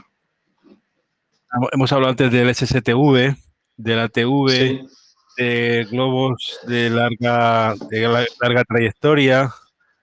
Esos son un poco las Whisper, SSTV, eh, esos son los caminos un poco lo que tenemos en el horizonte. Yo creo que lo apuntaba en alguna diapositiva que no sé si en la siguiente o alguna de estas. Eh, bueno, este es el canal de YouTube, por si queréis ver ahí las cosas que, que subimos relacionadas con... Ahí están todas las misiones. Esta es la parte que decía antes que también es interesante, el, del diseño de, un parche de cada misión. Aquí nos falta colocar el, de Galasat 7. Eh, ¿Y, hacéis el eh, grupo, digamos, de responsabilidad? Es decir, un grupo que se dedique al tema, o cómo, cómo responsabilizáis la, dentro de la misión Solemos hacer equipos, solemos hacer equipos un poco por afinidades, un equipo se, se, dedica más a la parte electrónica de programación, otro más a la parte de diseño, eh, alguien específico, eh, otro par de personas normalmente que se cargan de toda la, de toda la logística y de, del día de lanzamiento eh, solemos llevar un checklist con, con, todas las tareas que tenemos que hacer para que no se nos olvide nada y tenemos, digamos, contabilizados los tiempos. Oye, en este momento tenemos que estar haciendo esto. O sea, todo lo hacemos como muy profesional por, por eso, por, tener controlado mucho los tiempos y, de, en fin, que no nos, hemos aprendido de, de experiencias de que si vas un poco en plan compadre, pues te ocurren cosas que luego no, no deseas, ¿no? Hay uh, una foto del, de los, eran todos chicos, del primer lanzamiento, eh, con, con, un par de compañeros y, yo en un lugar precioso pero infernal para la recogida, un lugar muy bonito en la Sierra de Córdoba, pero muy intenso en cuanto a, a muy físicamente exigente, ¿no? Y yo creo que la siguiente foto es de, del, del, último, que también eran chicos. En, fin, en medio ha habido eh, equipos de chicas. Aquí faltan algunas, porque no todos pudieron venir a la recuperación. Entonces, eh, aquí falta gente, pero básicamente eh, ahí hay una parte de, del equipo. Algunos están haciendo ahora, eh, estudiando ciclos formativos de, de, de, de sistemas microinformáticos de redes, otros están en bachillerato. Ha sido, eh, ha sido digamos, providencial un poquito, ¿no? Es, es, una experiencia, yo creo que muy ilusionante y muy, muy, muy bonita, ¿no? Y yo creo que de ahí a lo mejor algunos derroteros profesionales en algún caso, de tema de electrónica, informática, física, etcétera, ¿no? Meteorología también. Casi todos, yo creo, casi todos a esas alturas más o menos tienen claro uh, su recorrido, más o menos claro. Y, y, aquí estoy viendo de estas fotos ahora mismo, son bueno, todos son alumnos nuestros, eran alumnos nuestros el año pasado, pero siguen siéndolo este año. Y hay un 50% que están haciendo formación profesional en, en sistemas microinformáticos de redes y otro 50% que están en bachillerato de ciencia y tecnología. O sea que todos están captados por la causa. Sí, pues yo creo que esa ha sido providencia. Bueno, a ver, a ver, ya. Vale, aquí. Aquí un poco de, de, de las empresas que han colaborado. No, sí. Es una, en fin, simple el apoyo de, de, esas empresas en alguna ocasión y, y de la Unión de Aficionados de Córdoba, los enlaces de interés que os comentaba antes, de lugares en los que podéis encontrar información más específica ya sea de, dispositivos o de eso, y estos que ya lo apuntabas tú antes un poco los caminos a recorrer a, futuro. El tracker APRS no comercial, sino construido por nosotros mismos, el, el Whisper y la, la, transmisión de NSSTV. Eh, en fin, esos son los, recorridos un poco a futuro y ahí si queremos ver el, el vídeo de la última misión. Que la música es divina, pero, pero no se va a poder escuchar porque parece ser que en, esta última versión el, el, programa Telegram no, ahí parece un bug ahí que, que no permite compartir el, audio del sistema, del, en este caso del mismo PC donde se está y bueno, pero bueno, ahí podéis ver la imagen y el vídeo está también colocado ahí en el grupo de en el grupo de Telegram y en, en YouTube con lo cual se puede, en, en cualquier caso, eh, visionar y, y con, con, sonido y demás. Ahí vemos la, la caja de poli, eh, la verdad que es, me imagino que es súper liviana, ¿no? Porque sí. el material...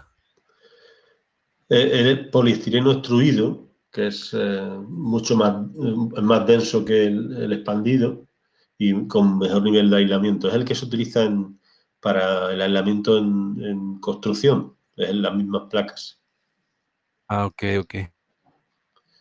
Ahí está el, uno de los momentos así como más críticos, si hay viento, pero en este caso no había viento y entonces el, el globo se mantenía en la vertical sin problema. Eso es, es crucial el, el tema de, de, la meteorología en, ese momento, en este momento del lanzamiento. Mm. Esa es la, la cuenta atrás desde sí, la cámara. Sí. ¿Y qué repercusión ha tenido en el, en el entorno de, de, Palma del Río?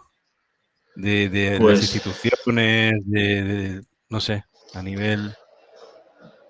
Siempre nos, nos apoyan, claro, son, estamos hablando que lanzamos el primero en el año 15, hace ya ocho años, entonces, bueno, pues eh, fin, ya nos conocen, pero siempre eh, nos difunden los vídeos, siempre nos apoyan a nivel de político, me refiero al ayuntamiento de nuestra localidad, pues siempre nos han cuidado mucho, más en el inicio que ahora, porque ya no lo necesitamos tanto.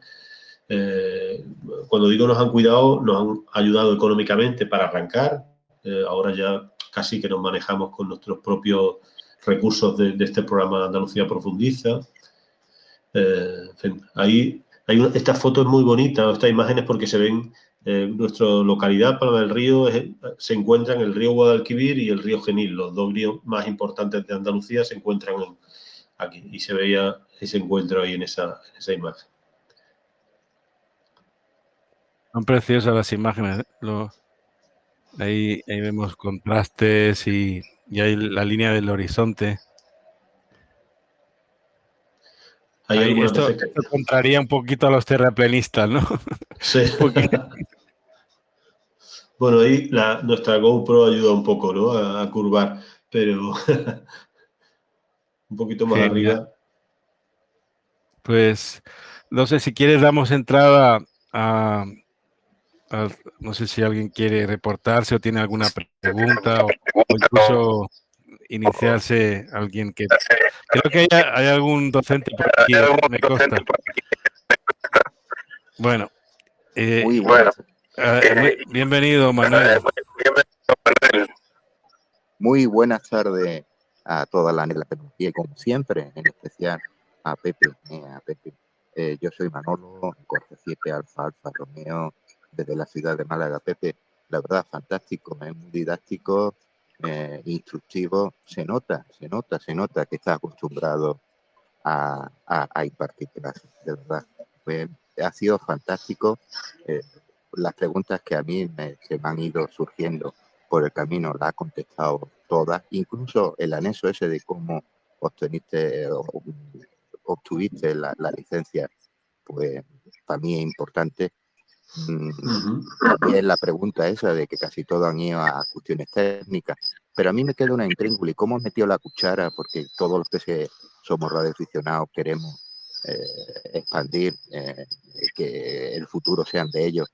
Eh, ¿Tiene alguna anécdota sobre el tema? ¿Ha podido expandir? ¿Han salido nuevos radioaficionados del tema? Sé que es una cuestión colateral porque la verdad ya en sí la, la serie es fabulosa. No me siento más, Perdona que no haya copiado un indicativo eh, porque voy en móvil, voy a hacer trabajo. Un fuerte abrazo.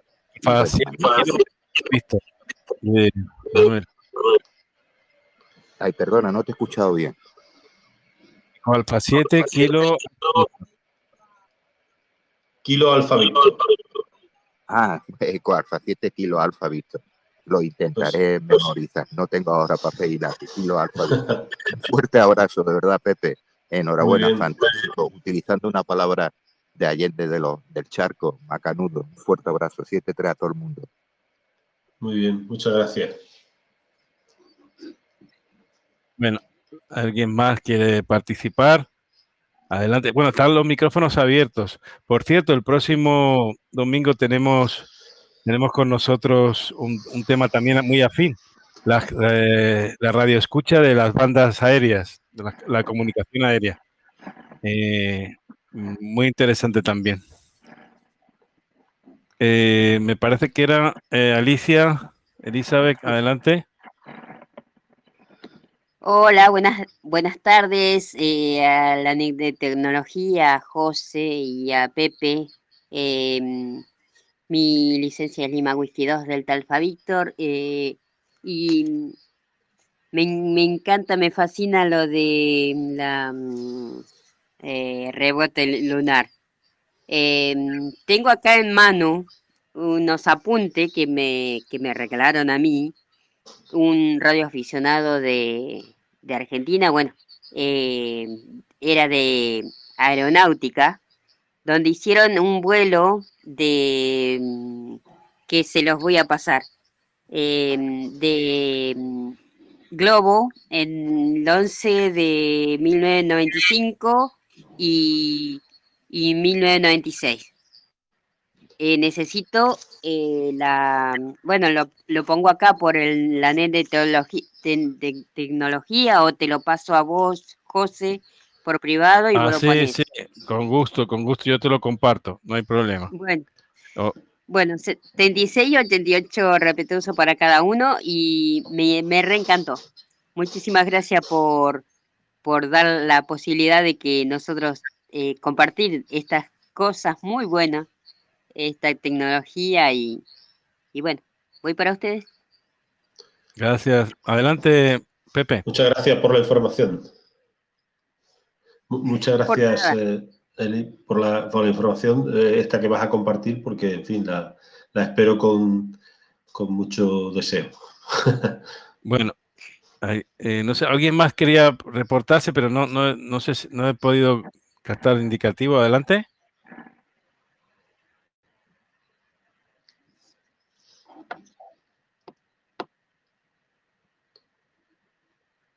Bueno, alguien, alguien eh, puso la, el PTT, pero no, no, no pude identificarlo. Bueno, un, Hola. Eh, eh, sí, adelante, Joaquín. Hola, buenas tardes. Eh, Joaquín de Cobravo 4, Zulus desde Getafe, en Madrid. Buenas tardes, Pepe. Buenas tardes a Hola. toda la net. Agradecerte, eh, Pepe, enormemente el haber compartido todo este esfuerzo y todo esto que estáis haciendo a nivel de que los jóvenes se vayan implicando, se vayan... Eh, bueno, es una edad, como has dicho, en la que algunos de ellos ya están eh, pensando qué es lo que quieren hacer, unos por formación profesional, otros por universidad, bachillerato, universidad y, celebro que, que, haya esos proyectos como el Galasat en algunos colegios e institutos, porque es una edad un poco crítica y los chavales muchas veces no saben exactamente qué camino tomar. Entonces, eh, es muy importante de cara a su formación y a lo mejor se están formando pues futuros, seguramente, futuros ingenieros, futuros radioaficionados, futuros técnicos y es muy importante, sobre todo, que se haga como lo estáis haciendo en, en, un entorno escolar, fundamental, porque tienen apoyo de profesores, tienen apoyo de, de bueno, el, como solemos decir, no, el prueba y error, no pasa nada si se hierra, se continúa, y entonces eso de cara a la formación es eh, muy, muy importante, es una labor muy, muy importante, incluso más allá de, de la propia experiencia de lanzar el, el globo, eh, recogerlo, toda la telemetría, todos los datos, el posterior análisis y demás. Entonces, os felicito y que sea por muchos, muchos años porque eh, el tiempo lo irá diciendo. Estoy seguro que ya lo tenéis controlado, que hay y habrá una futura cantera de, de alumnos bien formados, futuros técnicos, seguro, futuros ingenieros y quién sabe si futuros radioaficionados también. Mi enhorabuena, Pepe, y un placer haberte escuchado. Saludos cordiales desde Getafe. Pues muchas gracias, Joaquín, por, tus palabras. En fin, un poco nuestro, objetivo es eso, abrir ventanas o abrir posibilidades para que, eh, digamos, cada uno desde sus capacidades y de sus posibilidades pueda eh, andar esos caminos. En fin, esa es un poco la idea. Bueno, eh, ¿alguien más quería participar? Me lo, vas a ver. Bueno, todas los micrófonos están abiertos.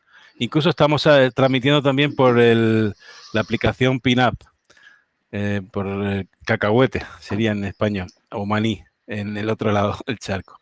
Si alguien quiere participar, si alguien nos está escuchando quiere participar o quiere reportarse.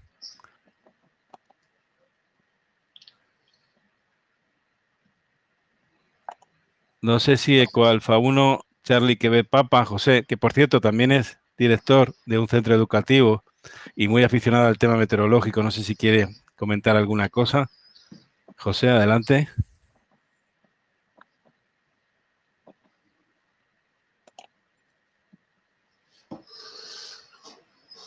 Bueno, ¿Desde, bueno, eh, bueno, ¿desde qué zona nos habla, José? Eh, ¿Quién, yo? En este, no, no, eh, el, Eco no, Alfa. el Eco Alfa 1 Charlie que Papa está en Zamora. En Zamora. También es eh, directivo docente y muy aficionado al tema y de la PRS también y del tema meteorológico. Eh, también nos, nos colaboró como invitado en una charla sobre la recepción de, de satélites meteorológicos, NOAA, Meteosat y todo eso. Ah, pues mira, hay, hay otra, otra posibilidad de crecimiento. sí, sí, sí, la, muy José, muy amable. José, no sé si lo que creo que no, o no tiene posibilidades de hablar o, o quizá no pueda, no pueda, o tenga algún problema técnico, no lo sé. Le dejamos un espacio. Sí, adelante, José. Hola, buenas tardes a todos y muchas gracias a Pepe por la exposición. La verdad que estoy con el teléfono y no sé si, si se escuchará bien o no. sí, sí, perfecto, Pues nada, que agradecer a, Pepe la exposición que ha hecho. La verdad que entré un poco de tarde porque hemos comido tarde hoy. Eh, muy interesante lo que ha hecho, mm, a lo mejor más para un centro de, secundaria que, para uno de primaria, como es, como es mi caso. Eh, nosotros nos plantearíamos otras cuestiones, pero vamos, que me parece todo lo que se puede hacer con la radio en digital fue lo que me enamoró de, de la radio desde que empecé con Radio Packet y me ha parecido una exposición muy interesante, muy interesante y muy, y muy didáctica. Así que muchas gracias y procuraré verla entera porque me he perdido la primera parte de, de la exposición. Yo sí que había pensado hacer con los niños, pues lanzar, eh, pedir permiso para lanzar un, globo, pero algo más sencillito, un globo con un GPS. Sí que en algún centro educativo de Benavente se ha hecho y lanzar alguna una pequeña carga con, con, GPS para luego encontrarlo. Pero lo que se ha hecho en Benavente nada tiene que ver con radio. Nuestra idea era lanzarlo como, como un repetidor de radio para poder hacer contactos más lejanos. Veo que la, vía que ha elegido Pepe es otra más sofisticada para lo que es un centro de primaria. Pero, pero muchísimas gracias por estas aportaciones, hacen que, que se nos encienda a todos el chip y podamos retomar la, radio con otras, con otras pretensiones diferentes a las que lo utilizamos habitualmente. Y un saludo para los habituales de, de la NET que están aquí presentes como, como cada domingo gracias, José. Y, una, yo creo que tú has señalado algo importante también, los repetidores cruzados, que es una de las cargas útiles también en, algunos globos, quizá también con interés a, bueno, tanto, tanto docente como, como a nivel de radioaficionado, ¿no?